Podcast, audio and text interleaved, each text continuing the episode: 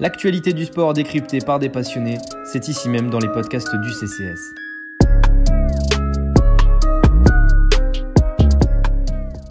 Bonjour à toutes et à tous, bienvenue sur ce podcast du Café Crème Sport, un podcast spécial boxe aujourd'hui pour le combat qui opposera ce soir 12 décembre 2020 Anthony Joshua à Kubrat Poulev.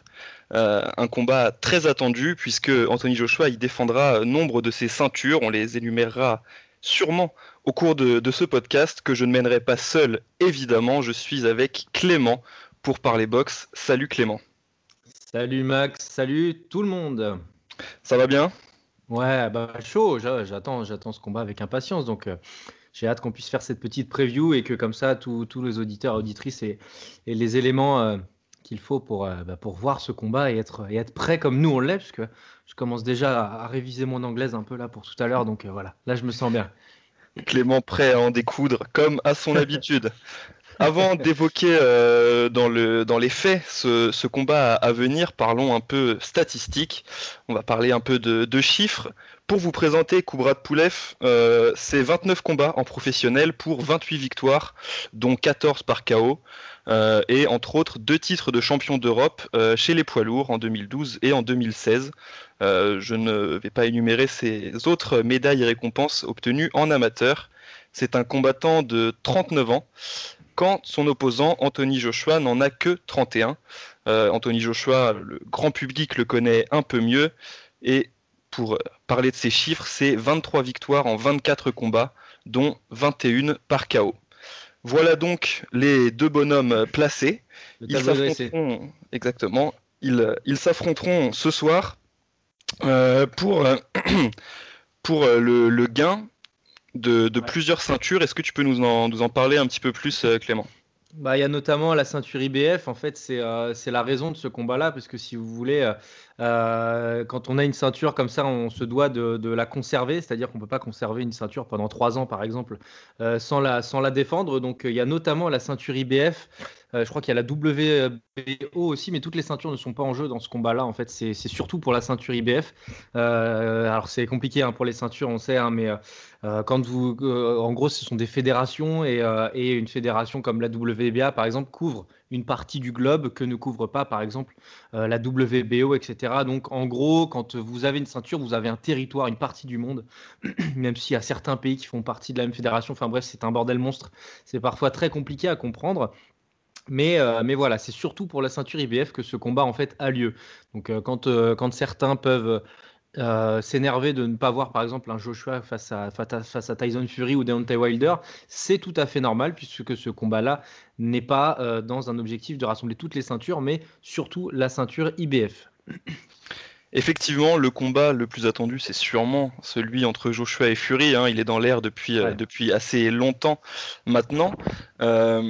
Ce combat-là, entre Joshua et Poulev, euh, intervient donc euh, par obligation pour défendre ses ceintures, comme tu viens de nous l'expliquer, mais c'est aussi, aux yeux de pas mal d'observateurs, une sorte de répétition générale, une sorte d'amuse-bouche, ouais. euh, bon, plutôt musclé, l'amuse-bouche, hein, ouais, bien, va.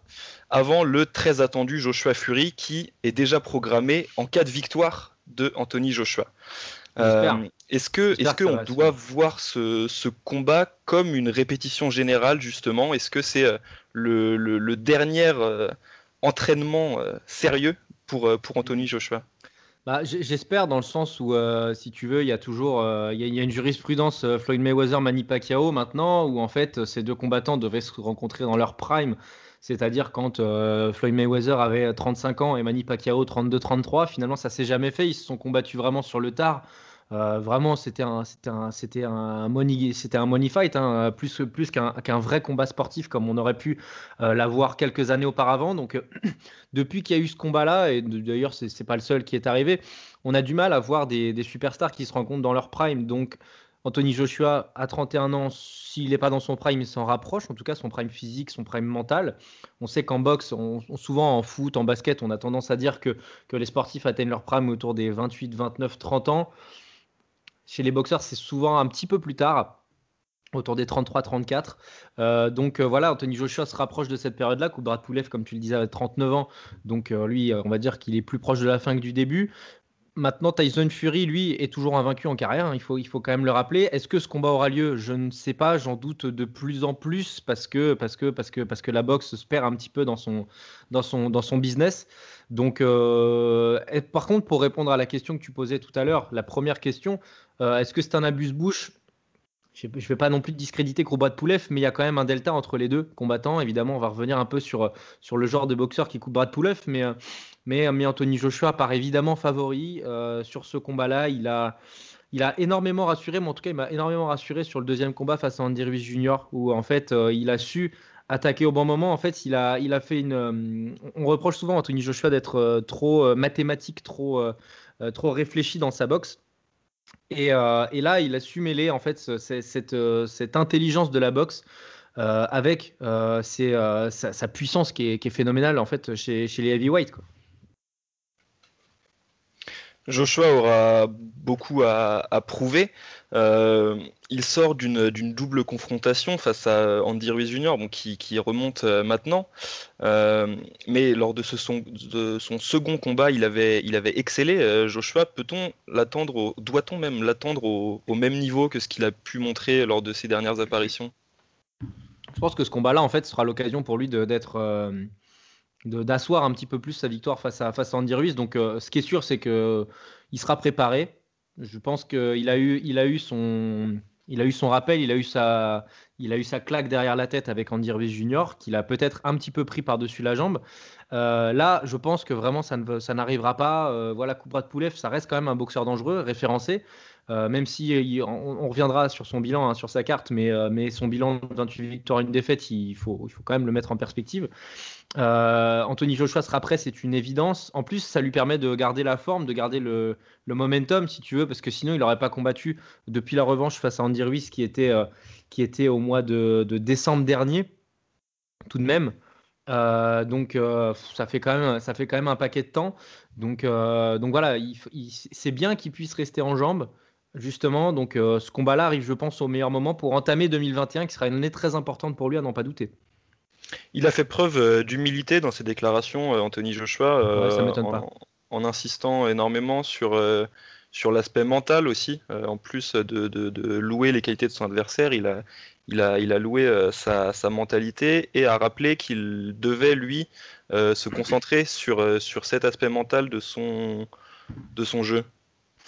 Ah ouais, mais c'est surtout la. Il y, a aussi, euh, comment dire, oui, l'aspect mental, parce que sur le combat face à Andy Ruiz Jr., le, le, coup qu'il prend, qui, qui, amène après son knockdown, on voit en fait que qu'il y a un mélange de surprise et de et de ouais, enfin une vraie surprise qui fait qu'en fait après il a les, il a les jambes qui tremblent et quand un boxeur a les jambes qui tremblent, c'est quasiment fini pour lui parce que tu, tu le body language est peut-être plus important en boxe que dans n'importe quelle autre discipline, du moins si on sort des sports de combat. Et là, il avait plus du tout le body language. Donc en fait, il y avait, une défaillance qui était physique, évidemment, puisque tu prends un coup et tu n'as pas la résistance pour, pour, euh, pour l'encaisser. Et tu as aussi la, dimension mentale où en fait le, langage du corps l'a complètement abandonné. Et, euh, et, je pense qu'il a beaucoup travaillé là-dessus, même si euh, même s'il a, montré de la force, mentale, notamment contre Klitschko, un combat qui fait, la légende de son début de carrière à, Anthony Joshua, n'en pas douter. Faut pas oublier quand même que dans le même, dans le même round, il, est, il met knockdown euh, Vitali. Vladimir Klitschko. Et euh, après, il est mis knockdown hein, vraiment pas, pas longtemps après. Et il a eu la force mentale d'aller le chercher ce combat-là, par KO en plus. Donc voilà, le, mental n'est pas non plus ultra défaillant chez Anthony Joshua. Mais, euh, mais voilà, il, il, est parfois un petit peu timide dans ses entames de, combat. Je me souviens du combat contre Povetkin, euh, le russe, qui, qui, qui contre lequel il a été un peu patient, un peu, un peu frustre au départ du combat. Et au final, il a réussi à se remettre, il a réussi à se mettre en jambe et à, finir le russe, euh, voilà, sans, trop de discussion non plus à la, mi-combat. Donc mentalement, je voilà, j'ai pas non plus trop d'inquiétude en boxe plus que dans n'importe quelle autre discipline là pour le coup. Si on n'a pas la mentale, on gagne pas les combats. Hein. De toute façon, là, on fait, on met son, honneur d'homme sur un ring. Euh, on est vu par 80 000 personnes et par tous les gens à travers le monde. Donc, euh, sachant qu'Anthony Joshua est un représentant de la boxe mondiale, internationale, euh, il peut pas se permettre d'être défaillant mentalement, donc je comprends qu'il travaille dessus. On, imagine évidemment facilement une, grosse préparation du côté de Joshua. Il y en a aussi une énorme du côté de, de Poulev. J'ai lu à son sujet qu'il se, serait préparé en, haute altitude, en allant travailler son, cardio et son physique en haute altitude pour, pour avoir toutes les, toutes les armes possibles pour contrarier Joshua. quelles sont ces armes justement à Poulev? Qu'est-ce que tu lui, prêtes comme, comme qualité principale? Bah, déjà, il est puissant. Hein, euh, voilà, quand, euh, quand on a son physique, euh, je pense qu'on est capable de mettre de bonnes droites. Après, c'est un style, comment dire, c'est un style qui est pas orthodoxe, c'est un style qui est atypique. Brad Poulev, notamment en fait sur sa garde. souvent, les boxeurs en fait sont, ont une garde qui, qui, voilà, qui protège le menton et qui protège le corps avec le, la, main, la main du, du, bras avant. Et après, avec le, le, bras arrière, on est capable justement d'aller envoyer, etc. Et en fait, Brad Poulev, il a quasiment en fait il a quasiment ses, ses, coudes qui sont pliés à, je sais pas, 60-90%, pas 90%, mais, il, a, a une garde qui est très lointaine en fait. Et, euh, c'est assez perturbant. Moi, pour le coup, en fait, j'ai découvert Kubrat Poulev assez tard. Je l'ai découvert sur le combat face à, à, j'allais rappeler Vitali contre Vladimir Klitschko, pardon. Donc c'était en 2014. Il avait déjà quand même euh, bah, 5 ans de carrière. 5, euh, années euh, en professionnel. Donc euh, voilà, je l'ai découvert moi assez tard. Et ça m'a vachement surpris, sa garde, qui est, vraiment très, très loin de sa tête. ça a deux avantages, ça. C'est que quand on peut envoyer des jabs ou des crochets, bah, en fait, on est plus proche de la tête, donc on est moins prévisible pour, pour, pour une garde adverse. Et ça permet aussi de faire fuir les, justement les jabs adverses. Donc vraiment, c'est dans une, dans une logique très, très très, euh, très dans l'axe euh, tête contre tête qu'il est, qu'il est, performant. Il peut envoyer du jab, je vous dis. Après, il peut envoyer, il peut envoyer du bras arrière, mais, mais c'est, euh, c'est un poil plus prévisible. Évidemment, c'est sur les jabs qu'il fait du mal, puisqu'on casse une garde, on casse une garde, et après, justement, on peut faire la différence. De toute façon, c'est pas pour rien qu'il a que entre guillemets 14 KO sur 28 victoires. C'est-à-dire que c'est pas un boxeur qui fait la différence par, euh, par ses crochets ou par ses uppercuts. C'est euh, c'est un mec qui va te, qui va te désarçonner. quoi. C'est un mec qui dégoupille la grenade et puis, euh, et puis, et puis voilà. Donc il a, une, il a une garde qui est pas du tout orthodoxe, comme je le disais. Ça lui permet de se protéger dans un premier temps. et puis voilà, c'est un, un, il se repère plutôt bien, je trouve, dans l'espace et il est, il est, il est ce que je peux, ce que je peux dire de, plus compliqué pour lui, c'est qu'il n'a pas vraiment de plan B par contre. C'est-à-dire qu'en fait, il a, il a ses capacités que je viens de, d'expliquer, mais une fois qu'on perce un petit peu son, sa garde, bah, les ressources ne sont pas énormes derrière. Quoi. Et, et c'est aussi pour ça en fait, qu'il n'a jamais eu de très très gros combats dans sa carrière, à part donc euh, notamment face à, Vladimir Klitschko. Il en a connu d'autres. Hein. Je, regardais un petit peu sa carte en carrière. Il a, combattu Dimitrenko. Dimitrenko qui avait, euh, combattu face à, face Tony Oka il n'y a pas si longtemps que ça. Il l'avait battu. Poulev avait battu Dimitrenko par KO. Il a aussi combattu contre un boxeur qui est assez connu aussi dans le milieu, c'est euh, Derek Chisora. Euh, qui lui quand même a, bon, il a une, fin de carrière où il quand même il perd pas mal. Euh, Derek Chisora, je me souviens, il a combattu il y a pas très très longtemps d'ailleurs face à, justement face à Alexander Usyk qui est passé au poids lourd et il avait plutôt bien combattu avant d'être dans le deuxième, enfin dans, après le premier tiers de combat, il était vraiment cramé. Donc c'est pas non plus une référence ultime euh, d'Eric Chisora. Et, euh, et, à part ces deux combats-là, euh, mes compétences en boxe s'en vont un petit peu puisque je ne connais pas vraiment le reste de la concurrence, enfin le reste des, combattants qu'il a, qu'il a battus. Mais Vladimir Klitschko, typiquement, si on veut reparler de ce combat-là, le premier round est assez et, porteur d'espoir pour Poulev. Et je pense d'ailleurs qu'il va se passer grosso modo la même chose face à Anthony Joshua. C'est je mets ma garde très particulière et en fait la différence se fait dans l'adaptabilité du boxeur qu'il a en face de lui. Vladimir Klitschko, c'est un boxeur qui est, euh, qui, est, qui est peut-être encore plus euh, euh, mathématique, méticuleux qu'Anthony Joshua. Donc, il a mis un round, un round et demi, deux rounds à, savoir un peu comment il fallait faire pour percer sa garde. Une fois qu'il l'a percé, il l'a terrassé. Il lui a mis quoi, je crois, 4 ou 5 knockdowns avant d'arriver au knockdown au 5 ou 6e round. voilà, donc en fait, si le boxeur en face n'est pas capable de s'adapter à sa garde, eh ben, ouais, il a ses chances. Sauf qu'en fait, après Vladimir Klitschko, il tombe face à un boxeur qui est très euh, porté préparation, qui est Anthony Joshua. J'ai du mal à voir Anthony Joshua être perturbé par cette garde-là. Peut-être dans un premier temps, parce que la vidéo c'est bien, mais sur le ring, il y a toujours, euh, le, tu vois, la, différence entre les, les, paroles et les actes. Il y a, je pense qu'il y aura peut-être 2-3 rounds de, de, temporisation de Joshua pour trouver la bonne fenêtre. Tu vois, il va, il va peut-être faire bouger un peu son, ses, épaules et sa tête. Et une fois qu'il va réussir à placer un jab et un crochet derrière, bah, il va toucher quoi. il va toucher, c'est obligatoire. Parce que vu que la garde, elle est loin, si tu veux, les bras, ils sont, les, mains sont loin. Donc à partir du moment où tu perces la garde, bah, il n'y a, pas, a pas un mur de béton à côté de sa tête. Quoi. Euh, alors il résiste quand même. Hein. de poulet, bah il a quand même des joues. Hein. Il a quand même des joues parce que euh, il y a quand même 4 knockdowns face à, face à Vladimir Klitschko. Et franchement, pour, enfin, je me rappelle du premier, moi j'ai hurlé. Hein. Je me suis dit, oula, oula là là là, euh, bah, on l'a perdu. Une civière pour le Bulgare, s'il vous plaît. Et en fait, il s'est relevé, le gars. Il a un vrai mental, par contre, ça, on peut pas lui enlever. Il a un vrai mental, ça fait partie de ses qualités. Il a un vrai mental, euh, évidemment. Euh, il a, il, a des, caractéristiques, des qualités différentes de celles d'Andy Ruiz. Euh, il ne rend que 4 cm Anthony Joshua. Il n'y a pas énormément de différence de, taille entre les deux. il n'y a pas une grande différence d'allonge. On en, parlait tous les deux avant. Mm, Anthony Joshua est légèrement supérieur dans, ces domaines-là, mais on a quand même un écart bien moindre qu'entre Joshua et Ruiz qu'est-ce qu'il va devoir euh, changer par rapport à ces, combats, euh, Anthony Joshua? Euh, Est-ce qu'il va devoir toujours miser sur un jeu un peu plus à distance, éviter le, corps à corps toujours? Ouais, parce que c'est ce qui lui avait fait défaut justement face à Andy Ruiz. Andy Ruiz qui arrêtait pas de le coller, qui arrêtait pas de bah, d'essayer de, le, sortir de sa zone de confort. Certains boxeurs qui sont très mathématiques justement n'aiment pas être collés parce qu'ils peuvent évaluer la distance placer un deux jab et à, partir du moment où la garde s'écarte un petit peu, envoyer un crochet, un uppercut, euh, voire même un, overhand, même si c'est quand même plus rare en boxe. Anthony Joshua, la clé, ça va être de garder la distance, mais encore une fois, comme Kubrat Poulev a une garde qui est assez loin de sa tête, bah en fait, ça favorise ce jeu à distance. Et, euh, Poulev, de mémoire, euh, sur les, il est, il est chiant en clinch. Euh, je crois me souvenir du combat contre Klitschko, il était assez chiant parce que qu'en fait, pour se sortir justement de ses knockdowns, en fait, il arrêtait pas de le coller. Euh, et, après, il essayait des coups, mais c'était euh, un peu dans tous les sens, ça n'avait pas grand grand sens. L'allonge donc d'Anthony Joshua est de 6 cm supérieure, ce qui est pas rien en boxe, hein, puisque à un moment donné, euh, on envoie des coups qui passent à 2 cm du visage. Bah, quand on a les 6 cm, hein, forcément, on le prend. Et, comme il y a beaucoup de vitesse dans les coups d'Anthony Joshua, ça va faire mal, c'est obligatoire. Il y a un alliage de vitesse et de puissance qui est très important chez le, boxeur britannique. Donc, comme c'est un combat qui risque d'être à distance, en fait, il va sûrement falloir attendre un moment de rupture, un knockdown ou un gros coup sur lequel Poulev euh, vraiment commence à voir le, monde tourner autour de lui pour qu'il puisse peut-être se rapprocher. Mais mais Andy Ruiz Junior avait, justement posé problème à Anthony Joshua après ce qui était un gros coup.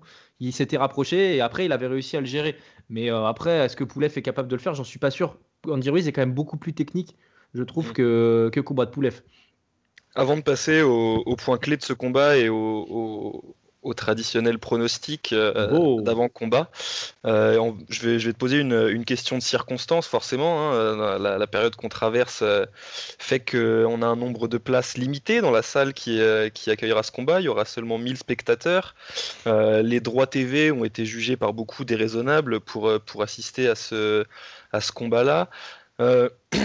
comment comment est-ce qu'on peut jauger euh, l'engouement et la, ferveur qu'il y a autour de ce combat? On le sait, la, boxe avant tout un, spectacle.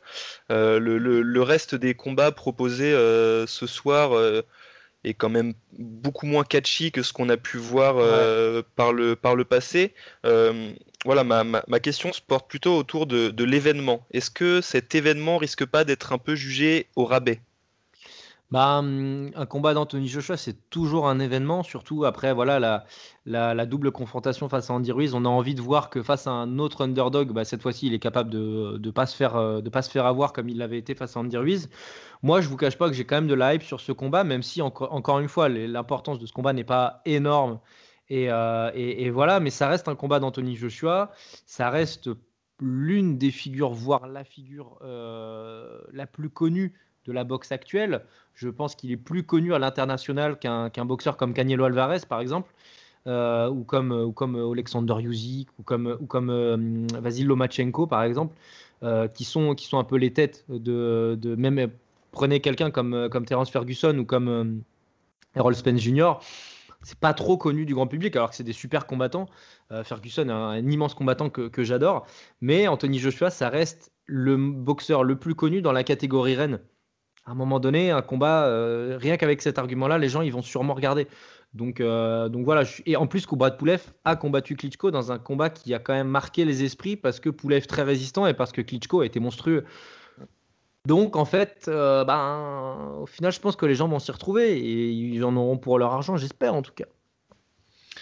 Alors, pour, conclure cette, petite preview de, de, ce combat, on va évidemment passer à la, à la séquence prono les bookmakers euh, prévoient une, victoire de Joshua. Il est, il est favori. Et euh, j'ai vu passer une, victoire en, 7 rounds, notamment. 7 rounds. Euh, mais les bookmakers ne sont qu'une qu'une pâle tentative d'imitation de, l'expertise du CCS. Alors Clément, je t'en prie, dis-nous un peu comment tu, vois ce combat, qui en sortira vainqueur et par quel moyen, quel sera l'élément clé de ce combat? Bah, le ressort, hein, je l'ai déjà, dit, euh, c'est euh, la gestion de la garde euh, de Poulev pour Anthony Joshua. À partir du moment où il aura percé un peu la garde, qu'il aura trouvé les ressources, parce qu'encore une fois, c'est une garde qui n'est pas académique. Bah, il devrait l'emporter. Maintenant, il va pas falloir qu'il se découvre de trop parce que le danger aussi pour Joshua, c'est de vouloir marquer les esprits en, je en faisant le chaos au deuxième round. Là, il sort de son habitude. Ça peut avoir un danger. Euh, ceci dit, euh, le peu de fois où Joshua a été au bout des combats, c'était euh, face à Joseph Parker, je me souviens. Et contre Joseph Parker, il avait, c'est quand même, Joseph Parker est un combattant qui est sensiblement meilleur que Kubrat Poulev, bien plus complet, qui a une lecture du, qui a une lecture du combat qui est bien, qui est bien meilleure. Donc, je pense que c'est un combat qui n'ira pas au bout. Je pense que Kubrat Poulev servira un petit peu de faire valoir aussi. Maintenant, bah, la, question que je me pose, c'est est-ce que euh, il va vouloir être un peu à l'économie dans la gestion sur les trois premiers rounds, sur les deux trois premiers rounds, pour savoir un petit peu comment jauger euh, Kubrat Poulev, et à partir du moment où il va vouloir déclencher, il va déclencher. Et je pense que, allez, euh, sixième round, c'est bouclé pour Joshua sur un uppercut. Sixième, sixième round, uppercut, et c'est bouclé. On est risqué. Merci, euh, merci Clément pour, euh, pour t'être mouillé. Je, me contenterai de, te suivre. Moi aussi, je vois une, victoire de Joshua et pour, pour les, éléments que tu viens de nous citer, je te, je te crois sur parole.